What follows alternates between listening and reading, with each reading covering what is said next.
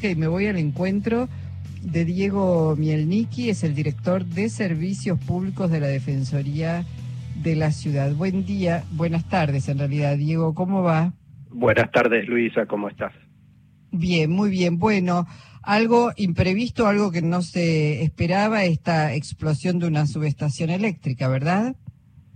Sí, aproximadamente. Nosotros siempre esperamos estos eventos en verano, por eso lo estuvimos repitiendo el, defensor del pueblo Alejandro Amor eh, la semana pasada, el mes pasado, antes ya del verano, estuvo advirtiendo a las empresas distribuidoras y a los organismos de control del Estado Nacional que iba a ser, por supuesto, algo que todos sabemos, un verano muy particular, con menos gente de vacaciones, más gente en la casa, con lo cual les pedimos e insistimos, como hacemos todos los años, todos los meses, que extremen las medidas para evitar que pase esto como lo de hoy. Que afortunadamente lo de hoy no fue tan grave como parecía. Según lo que nos informa ahora, ahora hace minutos, el, el gerente general de ESUR, no fue exactamente una explosión, sino un incendio en las afueras de la subestación, es decir, la subestación, según lo que dice ESUR, está intacta, fue los cables de alta tensión, aparentemente un incendio o accidental o intencional, pero sin relación con, con la prestación del servicio, si esto se confirmara y, no, digo, y, si no sucede ningún evento extraordinario entre, eh, desde que esto pasó a las tres y media de la tarde hasta la noche de hoy, deberían ellos reponer el servicio a todos los usuarios. Es decir, ya están reponiendo, nosotros estamos en la calle y estamos confirmando que ya de a poco hay eh, barrios, no, no, es por barrios enteros, ¿no? Es intercalado, pero hay zonas que no tenían servicio y que están teniendo servicio, con lo cual,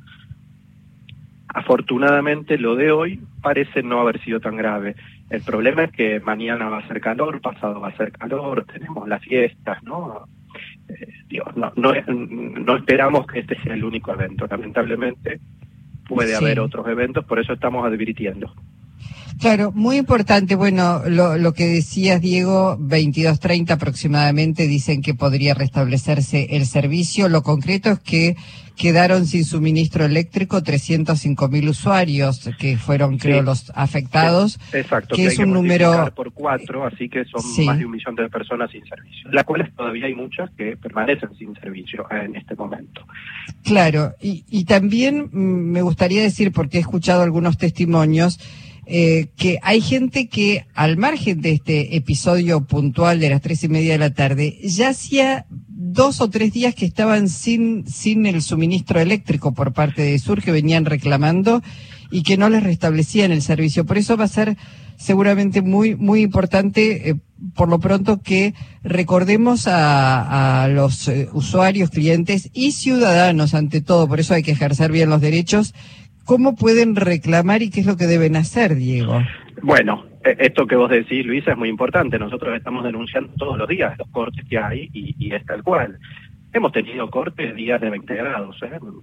ha habido cortes importantes con temperaturas de 20 grados que no tiene explicación climática estos días donde hizo un poco más de calor, todavía no estamos ni siquiera en temperaturas extremas como para que colapse el servicio por temperaturas extremas. Tuvimos un solo día de temperatura extrema, que fue el día 10 de diciembre.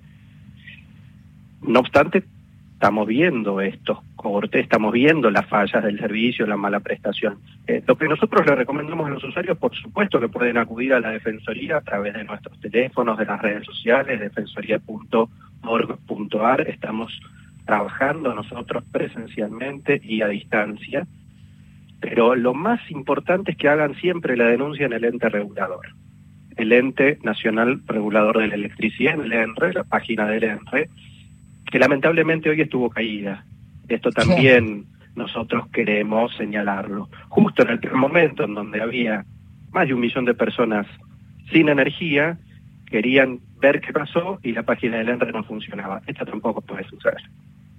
claro, bueno, son esas cosas. Lo que pasa es que si no tenés, perdón, no tenés energía eléctrica, difícilmente la tecnología en muchos casos pueda funcionar. Y quiero decir algo, no quiero ser eh, pájaro de mal agüero, pero la verdad es que más allá de, obviamente, las molestias de no tener energía eléctrica, de no poder encender un ventilador o si estás en tu casa encender el aire acondicionado, más allá de que, bueno, por el COVID uno sabe que en espacios compartidos no puede encender el aire, te quedas sin agua. Y lo peor de todo es que van a llegar vacunas que van a necesitar refrigeración para no eh, echarse a perder. Y la verdad es que no podemos estar eh, pendiendo de, de empresas que no prestan el servicio adecuado. Bueno, Luisa, esto que estás diciendo es importantísimo. Tanto es así que nosotros hace dos semanas cursamos oficios, pedidos de informes a las empresas y a todos los organismos nacionales responsables, ministerios, etcétera,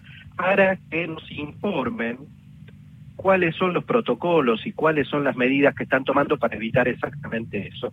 Porque vamos a tener todo el año vacunas, quizá todo el año que viene y el siguiente, digo, de ahora en más nos vamos a, habituar a vacunación constante todos los días. Esto que vos decís es importantísimo. Hoy, de hecho, había clínicas sin energía y sin grupos de electrógeno. Y esto ya pasó, esto se repite. Entonces, pensar en un vacunatorio o en un centro de salud con un depósito de vacunas. Por supuesto que las vacunas vienen en envases con hielo seco, es decir, hay una cantidad de medidas para evitar que se, que se echen a perder las vacunas por falta de energía eléctrica. No obstante, hay que extremar todas las medidas para que no pase. Y si pasa, tener los mecanismos adecuados para resolverlo bien y rápido, cosa que hasta ahora las empresas de energía, en todos estos años, no hicieron. Claro. Bueno, eh, en, en, algún momento hay varios pedidos, particularmente sobre la empresa eh, de Sur, Diego, que está pidiendo usuarios, distintas eh, organizaciones de defensa de los consumidores, defensorías, que vuelva a ser de gestión estatal, porque ahora es una concesión entregada a los privados. ¿Se ve alguna remota posibilidad de que esto ocurra así? Porque también hay que decir que hace un mes aproximadamente la ENRE multó a estas empresas, tanto Edenor como Edesur, por mala prestación de servicios. Sí, correcto. Eh, la verdad, Luisa, esto es una decisión netamente política, es una decisión que tiene que tomar el gobierno. Eh, nuestra opinión es que la prestación por parte de privados fue muy mala, fue muy deficiente. También la de Denor. ¿eh? nosotros vivimos en, la ciudad de Buenos Aires, como somos Defensoría de Ciudad, la mala prestación de Sur. Pero si nos vamos sobre todo en la zona noroeste del Gran Buenos Aires, padecen la mala prestación de Denor. Con lo cual, ahí tenemos un dato. Eh, ¿Funcionó la gestión privada? No, no funcionó. No funcionó correctamente porque hace años, es decir, sin tarifa, con tarifa, sin aumento, con aumento el servicio siempre fue malo. Mm. Bueno, eh, esperamos que, como decíamos hace un ratito, los eh, 305 mil usuarios que se vieron afectados vuelvan paulatinamente a, tener energía eléctrica para poder desarrollar. Sobre todo pensaba también en el teletrabajo. Mucha gente está en sus domicilios.